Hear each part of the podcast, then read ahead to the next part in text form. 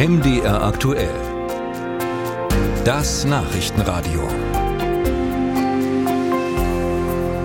In der ukrainisch-russischen Grenzregion bei Belgorod kämpften in dieser Woche Russen gegen Russen. Putins Soldaten gegen die Legion der Freiheit Russlands und das russische Freiwilligenkorps.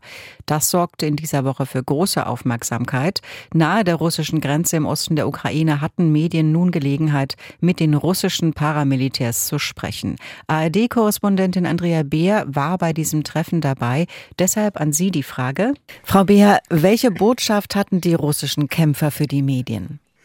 Also diese paramilitärischen Gruppierungen ähm, haben gesagt, wir waren äh, 24 Stunden lang in der Region Belgorod und wir haben dort zeitweise drei Dörfer besetzt gehalten. Es gab zwei Tote, sagten sie, zehn Verwundete. Sie hätten einen russischen Gefangenen gemacht und ihre Botschaft war, wir ähm, kämpfen für die Ukraine, wir beschäftigen in Anführungszeichen hier die russischen Truppen und ähm, wir möchten das Putin-Regime stürzen, auch mit Gewalt. Wer sind diese Männer? Wie gut sind sie militärisch aufgestellt? Aufgestellt?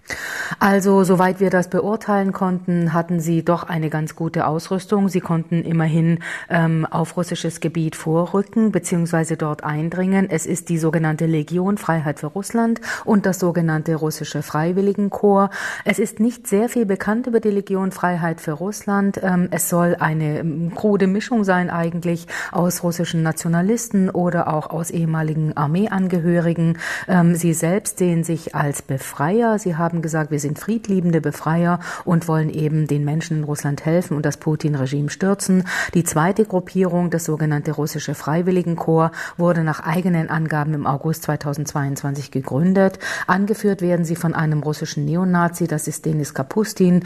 Ähm, er hat zum Beispiel gesagt, dass sie Unterstützung bekommen würden von der ukrainischen Armee mit Benzin, mit Lebensmitteln zum Beispiel, oder auch sie könnten sich mit ihnen beraten, denn innerhalb der ukrainischen Grenzen könnten sie ja nichts oder würden sie auch nichts machen, äh, worüber die Ukraine nicht informiert sei. Die ukrainische Seite hat offiziell jede Beteiligung dementiert. Sie haben die freiwilligen russischen Militärs im Osten der Ukraine nahe der russischen Grenze getroffen. Heißt das, die Männer wechseln immer wieder die Seiten? Sie dürften doch massiv im Visier der Russen sein. Ja, sie sind sicherlich äh, massiv im Visier der russischen Seite, aber sie hatten jetzt angedeutet oder gesagt, wir wollten jetzt überhaupt nicht in die Stadt Belgorod vor. Wir haben sozusagen unseren Auftrag, den wir jetzt erstmal uns selbst gegeben hatten oder hatten, erfüllt. Die, äh, der Einsatz würde weitergehen, haben sie gesagt. Und äh, sie meinten, weitere ähm, solche Aktionen würden folgen. Und ähm, sie sind auf dem ukrainischen Gebiet und äh, wollten überhaupt nicht in Russland bleiben, so haben sie zumindest gesagt. Soweit unsere ARD-Korrespondentin Andrea Beer zurzeit in der Ukraine unterwegs. Musik